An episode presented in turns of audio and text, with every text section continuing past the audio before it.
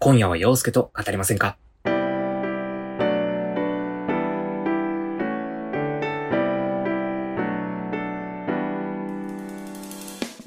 こんばんは、陽介です。皆様、今夜はいかがお過ごしでしょうか？仕事に勉強、家事にお休みなど、本日もお疲れ様でございました。えー、もうね、9月になってしまいましたね。もう1年が過ぎ去るのがもう早いですね。まあ9月といえばね、まあ、まだまだ夏が終わって、まあ、すぐ、まあ、終わりかけっていう残暑っていう感じなんですけども、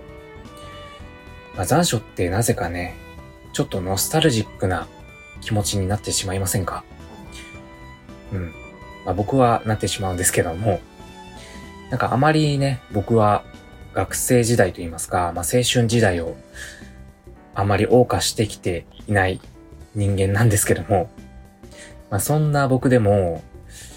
まあ、この季節はちょっとね、夏まだ終わらないでくれっていう、まあ、ちょっとね、夏が過ぎ去ることに悲しい気持ちになってしまう感じなんですけども、まあ、そんな今の季節に聴きたい曲っていうものがありまして、はい。まあ、それは森山直太朗の夏の終わりなんですけども、あのー、僕の仕事場ではね、ラジオがかかってるんですけども、まあ、そのラジオで最近ね、この夏の終わりがめちゃくちゃ流れてまして、まあ、この季節、まあ、大体8月の終わりくらいから9月の、まあ、最初くらいまで、夏の終わりがガンガン流れるっていうのが、毎年、このラジオでのお決まりの流れなんですけども、まあ、あと一つね、この季節に聴きたい曲、もう一曲ありまして、それは、山崎正義の One More Time, One More Chance っていう曲なんですけど、あの、これはですね、昔、あまあ、小学生くらいの頃の話になるんですけど、あの、夏に僕、よく母方の実家に遊びに行っていまして、あの、まあ、それが島根県になるんですけども、あの、その島根県から、あの、違う、兵庫県から島根県までの、まあ、道中、車の中で、この One more time, One more chance が流れていたんですよね。で、まあ多分ね、この曲、親が好きだったんじゃないかなって思います。はい、親が好きで多分めちゃくちゃかけてたと思うんですけど、で、まあ僕ね、すごいあの、車酔いをする人間でして、で、まあ今はどうかちょっとわかんないんですけど、まあ、当時兵庫県から島根県って、まあ車で高速使って、まあ4時間くらい片道かかってて、まあその帰省のね、道中の思い出といったら、もう車酔いと、まあその One more time, One more chance っていう、まあ、セットの印象が残ってて、まあ当時はね、確か曲を入れたカセットテープを流してて、他にもたくさんね、流れていた曲はあったはずだと思うんですけど、僕はね、なぜかその曲が印象に残っていますね。はい。まあそれですごいね、この時期になると、このね、あのー、当時帰省していた、まあ帰省して、また兵庫県に帰ってくるっていう、まあ時期、この時期になると、この曲をすごく聴きたくなっていて、まあ最近ね、通勤の途中とかに あの、スマホでね、この曲を聴いてたりもするんですけども、はい。まあその One more time, One more chance を聞くと、まあその青春時代を謳歌していなかったながらも、まあ小学生の頃って、まあ、結構楽しかった思い出があって、まあその謳歌していないながらも輝いていた時期のそんな楽しかった思い出がすごい蘇ってくる一曲で、まあ、皆さんにもそんな、まあ、楽しかった時の風景や思い出がね、蘇ってくるっていう、そんな思い入れの深い曲って何かあったりしますか？まあね、まあ今、猛暑が過ぎ去ったと思ったら急に気温がぐっと下がったりとか、まあ関西はね、相変わらず暑いんですけども、まあ、まだまだ相変わらず世の中は自粛を強いられるムードだったりもして、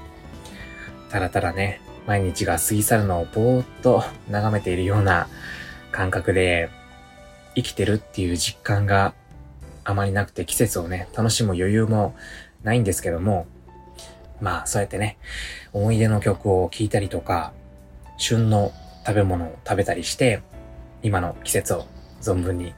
楽しめていけたらいいですよね。はい。はい、今回もそんな僕がお送りしてまいります。どうぞ最後までお付き合いいただけると嬉しいです。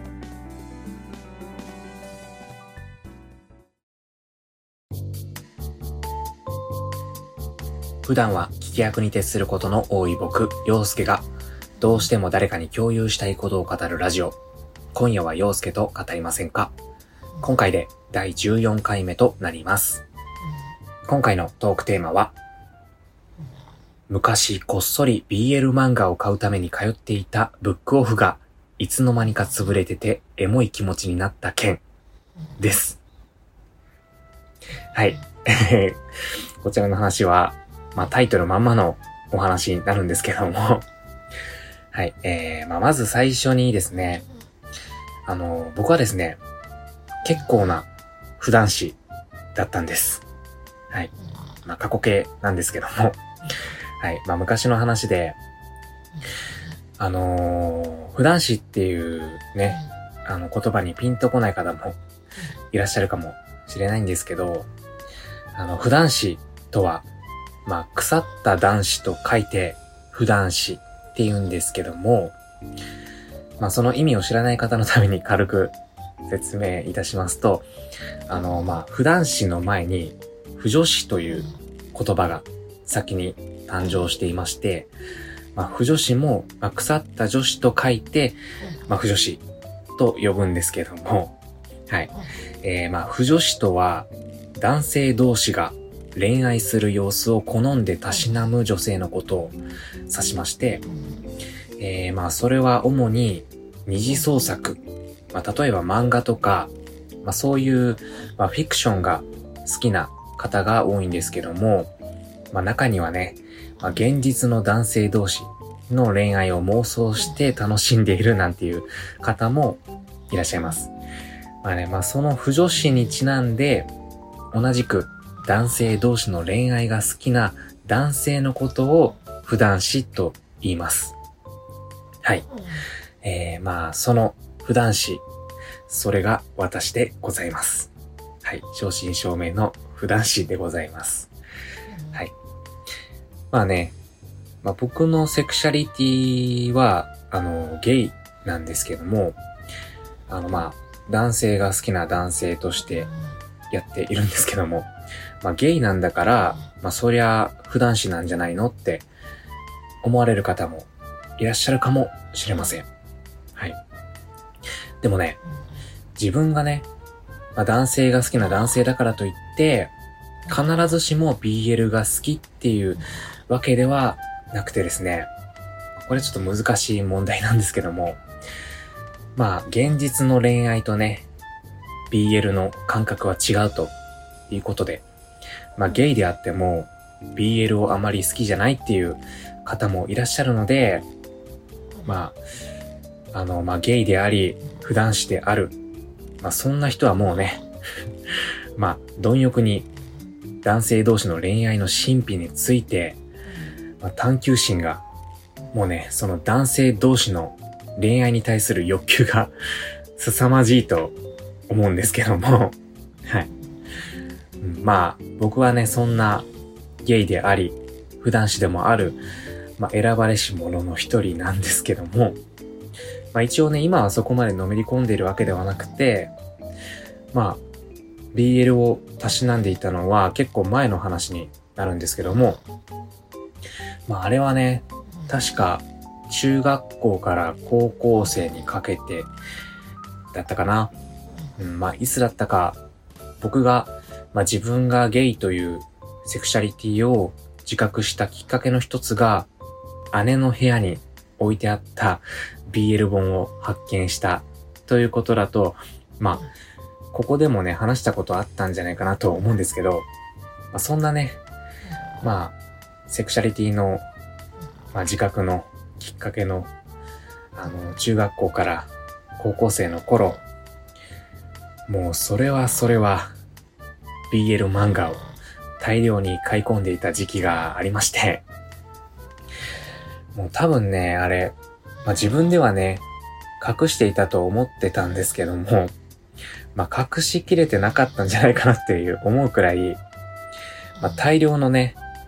あの、創作の商業 BL 漫画を所持しておりました。はい。そうね。まあ、僕はね、あの、商業 BL の沼にはまった普段師だったんですよ。はい。もう今はもうね、まあ、なんかのタイミングで、すべて、まあ、それは処分してしまったので手元にはないんですけども、もうおそらく、まあ、100冊くらいは持ってたんじゃないかなって、はい、思います。まあね、今思えば、まあ、100冊って凄まじい量なんですけども、まあそんな中でも、今思い出せるものだと、まあその中でもお気に入りの作品っていうと、あの、田中鈴木さんっていう作家の方が特に好きで、まあ田中鈴木って、まあ、よくある名字をそのまま二つとも並べたあのー、作家名の方で、まあ、田中鈴木って読むのかもちょっとわかんないですけども、その田中鈴木さんっていう作家の方が書かれている、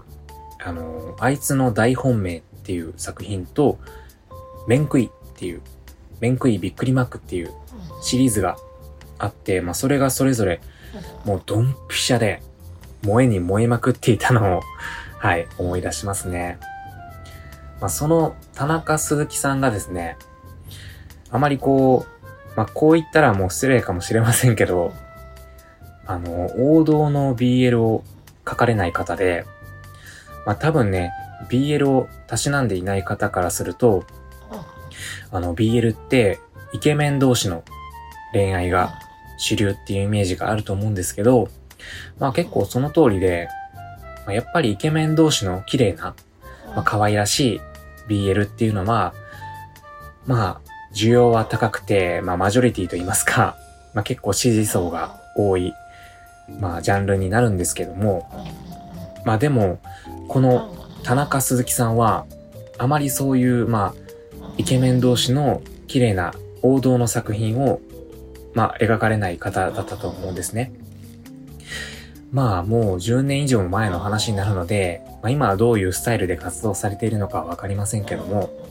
まあ、先ほど言った面食いっていう作品は、普通面の子が、まあ、平凡な、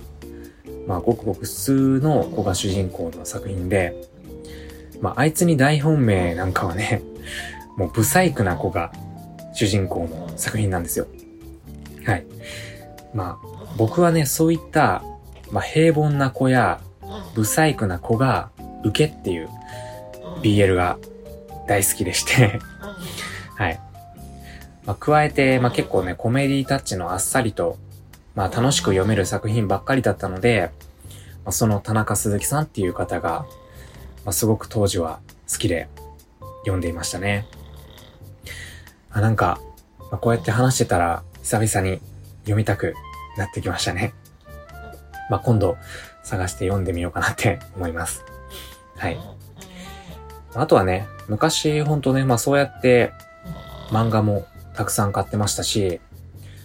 あとは携帯ですね。まあその当時はガラケーだったんですけど、まあ10年前ぐらいの話なので、まあ、まあその当時ガラケーで、まあ、携帯のホームページを作るのが一時期流行っておりまして、はい。まあそんなね、携帯のホームページで見れた、まあ創作 BL 小説のホームページ徘徊とかもやっていましたし、まあ、なんならね、僕もちょっと自分で小説を書いて、ホームページ作ってたりもしましたもんね。はい、はい。うん、ホームペイって言いましたけどね、ホームペイ懐かしいな僕もね、まあ、ノートに描いたイラストを、写メに撮って掲示板とかにあげたりもしてましたし、もうね、今思えばかなりの黒歴史なんですけども、はい。えー、まあ、そんなね、あのー、創作 BL 小説巡りをしていた中で、まあ一つすっごく印象に残っている作品がありまして、あの、携帯小説で、まあ創作 BL、まあオリジナルの小説なんですけども、あの、そのサイトは完全オリジナルの小説を何本か投稿されていたサイトで、もうね、サイト名も作者さんの名前も思い出せなくて、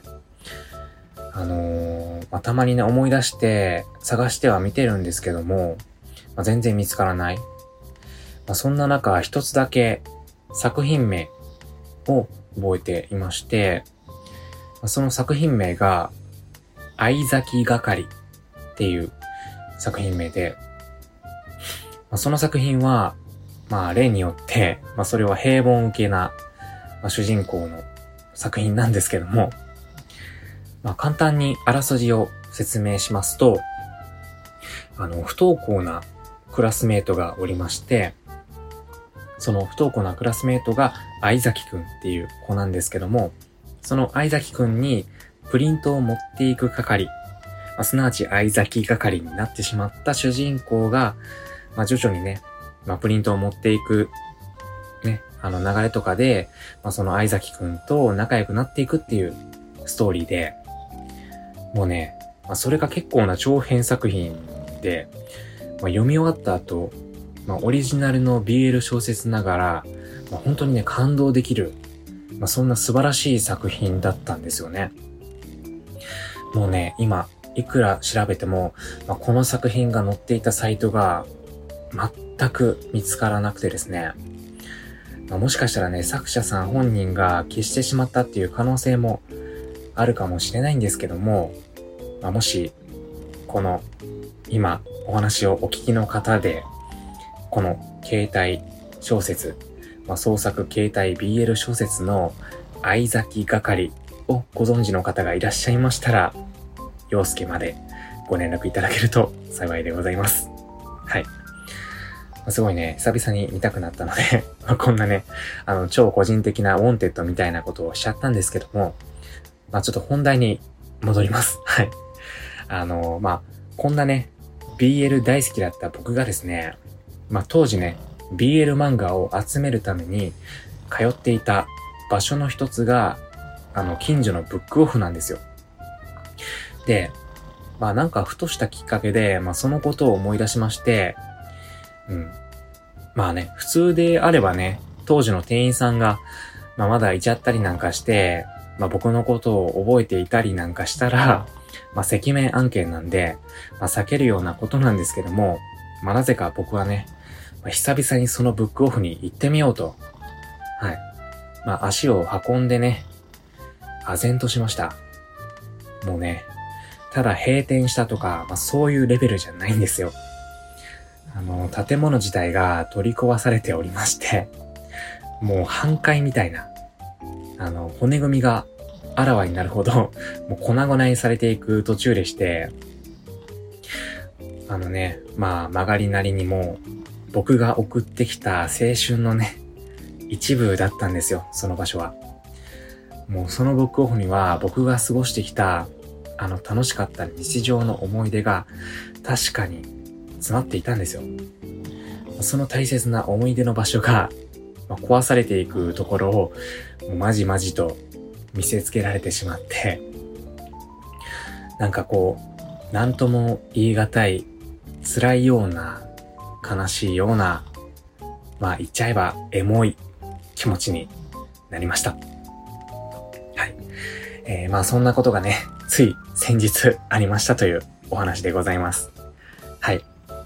えー、すいません。もうこんなね、話をしたいがためにね、すっごい長々と BL 談義を繰り広げてしまったわけなんですけども。まあね、世の中はこう、知らないうちに色々と変わっていって、まあずっと同じっていうわけにもいかない。まあそうやってね、世界は回っているんですけども、まあね、当時、大切な思い出の一部として存在していた場所が、まあ自分の中では優先順位の低い存在となってしまって、まあ、記憶の中からも消えてしまっていった。まあ、でもふと思い出して、また自分の中に取り入れようとしても、まあ、それが知らないうちに消えてしまっていることもあるんだなと。まあ、今回ね、学生時代の僕が BL 漫画を買いに通っていたブックオフが、まあ、いつの間にか潰れていたという件をきっかけに、今自分が好きだと思うそばにあるものの存在をもっと大切に思わないとなと再確認いたしました。ね。まあ、こうやって大したことないこともなぜか大げさな話に広げていってしまう。そんな僕、29歳、陽介がお届けいたしました。はい。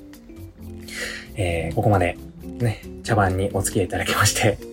本当にありがとうございました。まあ今回ね、軽く BL について話していきましたけど、なんかね、やっぱり BL について語るのって楽しいなって、まあそれもね、再確認いたしましたので、また機会があれば BL について語りたいなと思ったりもしました。はい。えー、BL 好きな方と語り合ったりもしたいですね。ま、いつかね、実現するかはわかりませんが、やりたいことリストに入れておきましょう。はい。えー、というわけで以上、今回のトークテーマ、昔こっそり BL 漫画を買うために通っていたブックオフがいつの間にか潰れていて、エモい気持ちになった件でした。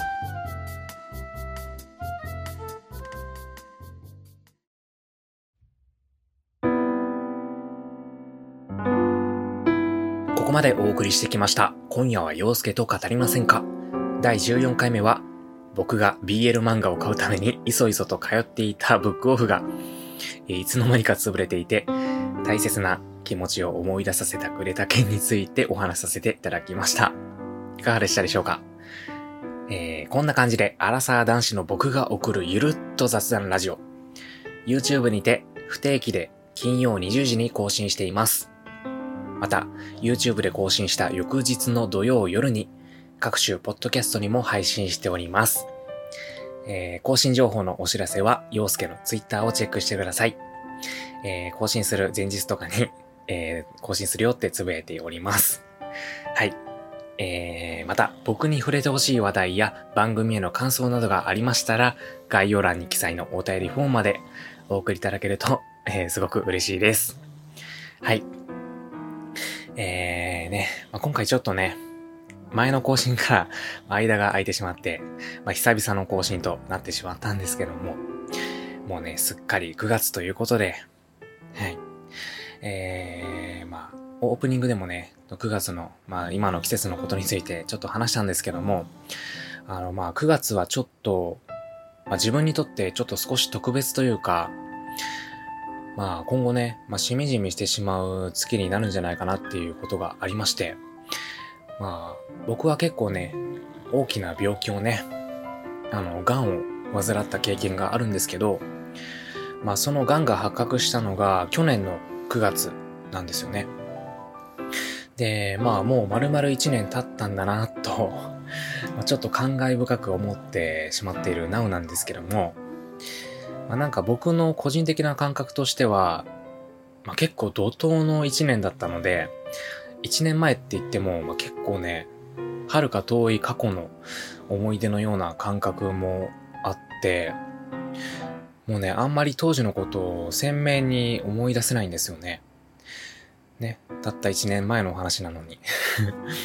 まあ、それでね、まあ、どうだったかなって、まあ、当時どんな感じだったかなって思って、あの、友達とかパートナー宛てに送っていた LINE のメッセージを見返したんですよ。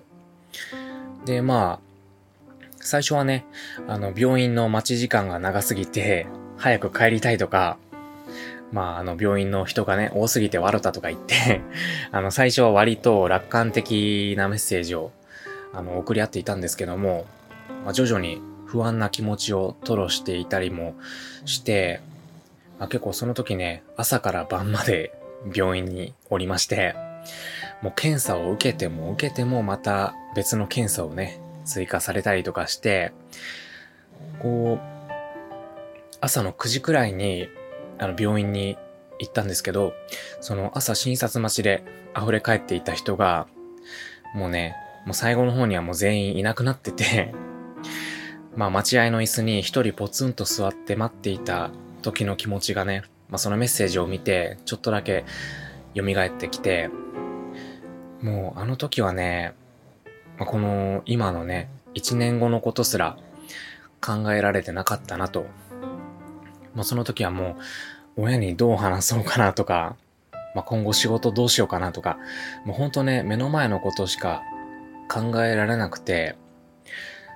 うん。まあ、もしかしたらね、そのことすらね、考えてる余裕なんてなかったかも しれないんですけども。まあ、でもね、そんなつい1年前とはね、今は真逆と言いますか まあ、結構ね、未来のことについて、まあ明るく、まあ、何十年後とか老後のこととかではなくて、まあ1年後とか、もうそのちょっと先のことにはなるんですけども、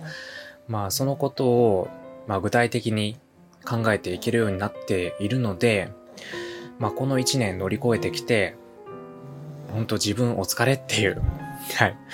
そんな気持ちで、まあつい昨日ですね、はい。そう。まあ今収録している今から見て、昨日が、その、宣告されてからちょうど1年になってまして、まあそうやって、はい、1年を無事に迎えることができました。はい。はい。まあこんな感じでね、これからも2年、3年、4年、5年と、まあ、穏やかにね、まあ1年ずつ、まあ年を重ねていけたらなと思っております。はい。えー、まあちょっとね、まあこういった1年という区切りの気持ちを、まあ言葉に表したくて、まあちょっとエンディングのお時間を借りて、この気持ちを表明させていただきました。はい。えー、ここまで聞いてくださってありがとうございます。はい。えー、てなわけで、まあ、今回はこの辺でお別れとしたいと思います。